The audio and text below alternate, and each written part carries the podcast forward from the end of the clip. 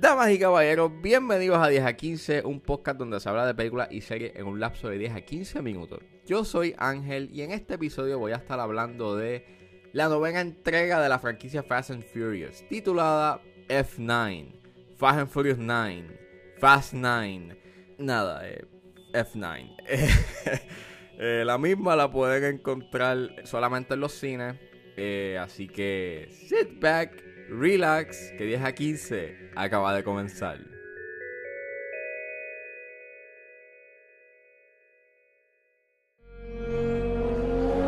The world has a way of changing. And we change too.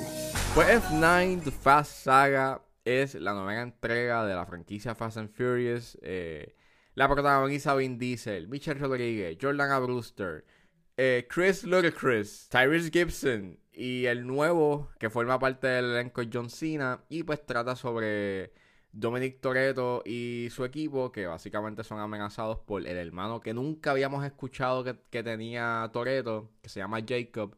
Que pues él es un agente encubierto y eh, está en búsqueda de vengarse de su hermano y a la misma vez este, también en busca de, un dispositivo que pues si cae en las manos equivocadas pues acaba con la Tierra. Todas las películas después de la quinta se han basado en un dispositivo que puede afectar el planeta Tierra de una forma u otra. So, es un, re- es un, un sort of rehash. Hay que hablar un poco de cómo esta franquicia literalmente poco a poco la gente como que le ha ido hate, eh, hateando, eh, ya que pues todo el mundo sabe que la primera empezó siendo una película eh, de carros y de carreras clandestinas y desde la sexta se ha convertido en carros y espionaje. Y es como que, well, no mucha gente le ha gustado ese, e- esa transición y cómo han perdido poco a poco con su identidad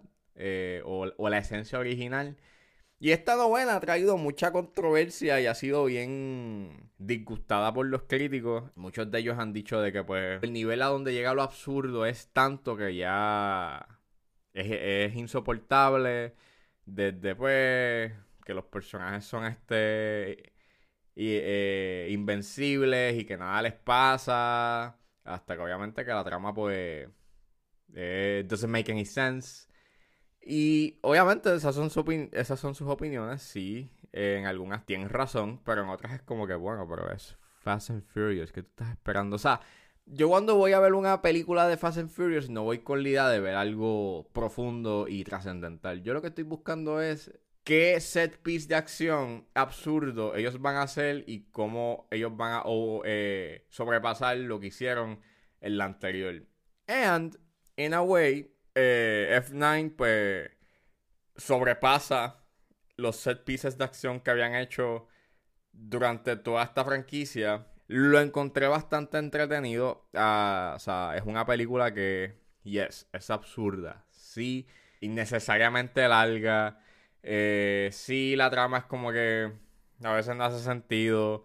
Y es bien overbloated, pero yo no la calificaría como algo mediocre. En realidad, pues, es como una novela. Como una novela, pero con carros y donde sale un plot twist de la nada y ahora es como que, pues, lo nuevo que está pasando y aparece un personaje que nunca habíamos escuchado que, ah, mira, o sea, ya a este punto es como que, o sea, dame el próximo capítulo. Sí, obviamente desde la, puedes decir desde que hicieron la séptima, obviamente, pues, con lo que pasó con Paul Walker la pudieron haber dejado ahí, pero pues fue un palo, llegaron al billón y pues tenemos ahora lo que tenemos, que son eh, la 8 o la 9, eh, el spin-off de Hobbs and Shaw y las últimas dos que faltan, que es la 10 y la 11, que se supone que ese es el final, esas son las últimas dos que faltan, pero quién sabe si van a hacer una van a hacer más spin-offs de tales personajes o si van a hacer más secuelas de Hobbs and Shaw.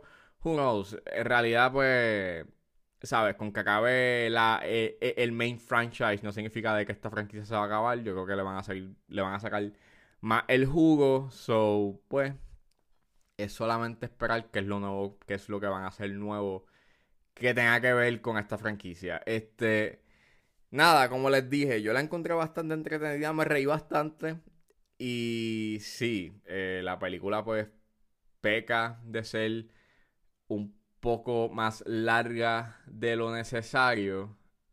Y sí, eh, en términos narrativos es un poco como que pues inconsistent y tiene un chorro de Deus Ex Máquinas y un montón de plot holes, pero mientras la miraba y mientras aconteció una escena en específico, yo me estaba. Yo, yo, yo me quedé con la boca abierta y me estaba rascando la cabeza y diciendo, wow, o sea, yo no sé si catalogarlo como inteligente o si en realidad debo darle un aplauso al escritor que hizo esto y dijo, vamos a hacer un... Se nota de que los escritores estaban en un sort of... Se metieron en una calle sin salida y ellos destruyeron todo el callejón y, y, y, y, no les importó. Y me gusta mucho ese elemento de que sean aware de que de lo que ha llegado la franquicia de pues sí, estos personajes ya son como que superhéroes en cierta forma, de que no les pasa nada. And I don't know, lo, encontré bastante gracioso y, y, y, las cosas que suceden durante la película, pues en realidad, pues, ¿sabes? La franquicia misma te está diciendo de que ya no le importa esa. Ya, ya, ya no le importa nada en el sentido de respetar las leyes de la física o de. De que tal personaje debería de, pues, haberse ido con los panchos. Así que. Ya. O sea, no sé. Hay algo bien interesante de que. ¿Sabes? Ya no les importe. Y de que las cosas que están pasando en, en la franquicia, pues ya llega un nivel de que. Ya, ya llega un nivel de, de ser absurdo que es como, ok, o sea, fine. Que sí, obviamente, eso puede traer un nivel de que como que ya te. ya no te importa lo que suceda y que se sienta como ruido.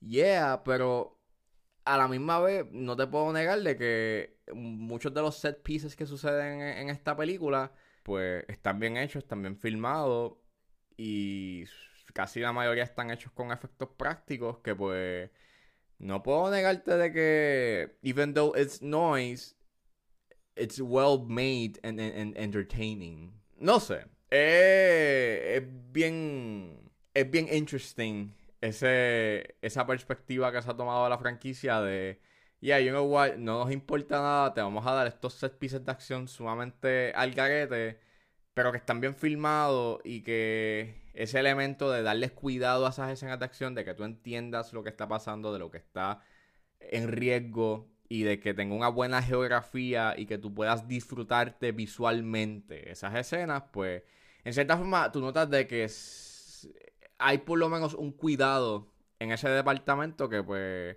no te puedo negar que pues admiro de la franquicia y más de esta entrega. Eh, pues si han visto los trailers, pues sí, tienes una escena donde tienes un Tienes un truck, o sea, levantan un truck y creo que sí, esa escena sí, o sea, llegaron a levantar un truck de 500 toneladas. Este, igual que pues tienes una escena en donde básicamente tienen imanes y esos imanes este, atraen carros o los apartan y tienes carros chocando a diestra y siniestra. Eh, al igual que pues graban desde diferentes tomas y desde diferentes perspectivas las escenas y pues te disfrutas cada momento y cómo el carro va, you eh, chocando desde diferentes ángulos. So, yeah, I mean, por lo menos hay un interés en que, por, en que las escenas de acción estén bien hechas y logradas. And yeah, they're really well made. Y en términos de fotografía, pues ya está bien filmado y está bien grabado y no hay un gran uso del shaky cam y notas y estás aware de lo que está pasando y te lo puedes disfrutar. Decir que esta entrega es mala, pues como que, bueno, a mí ya está a nivel you're in it or not y pues nada, los personajes pues eh, son los mismos. Me gustó mucho de que el comedic banter que tuvieron no era ofensivo eh, creo que si revisitas las entregas anteriores, a veces se tiraban unos chistes que eran bastante offensive eh, hacia, algún, hacia alguna comunidad. Aquí por lo menos los chistes eran pop culture references o like el banter. Por lo menos los jokes eran bastante inoffensive, eran bastante clean. Y pues la aparición de John Cena, pues, is not as bad. Es bastante cool. A mí hace su trabajo de ser, you know, este menacing guy, pero lo que le dan de screen time no es mucho. Aquí, aquí aparecen unos flashbacks, o sea, flashbacks que cuentan el pasado de Dom y de Jacob y si están bien hechos, pero llega un punto en que es como, ya stop yo, ya puedes como que no tener que contar más, más del pasado de ellos dos, lo cual eso pues afecta un poco eh, el pacing de la película dentro de las 2 horas y 25 que dura, que pienso de que no tenía que haber durado tanto, pudo haber durado 2 horas y 15, at least. Este, pero ya, yeah, I mean, entiendo por qué hay gente que la odia y tienen, están, ¿sabes? Tienen razón, pero a la misma vez es como, ya a este nivel, pues, o te gusta lo que está haciendo la franquicia y no te importa porque pues lo hacen bien dentro de su círculo o no. Y creo que el hatred que ha recibido esta nueva entrega, pues, es un poco exaggerated. Pienso de que hay unas cosas que sí, they do well. En términos, obviamente, los stunts y las escenas de acción.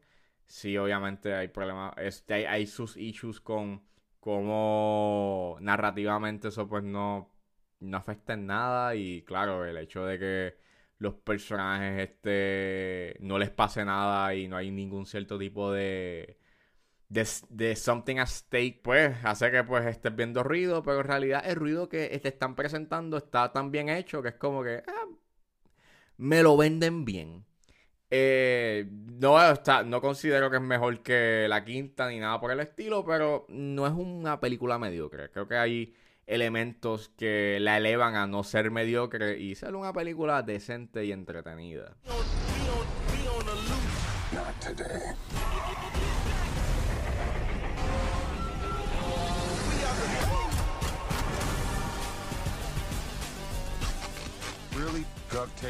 You acting like we on our way to Home Depot. No, Ah! I don't want to die!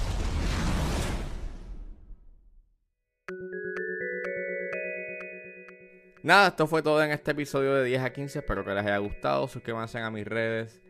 Eh, estoy en Facebook, estoy en Instagram. Me pueden buscar como ángeles.pr. Recuerden buscarme en su servicio de podcast favorito como 10 a 15 con Ángel Serrano. Gracias por escucharme y nos vemos en la próxima.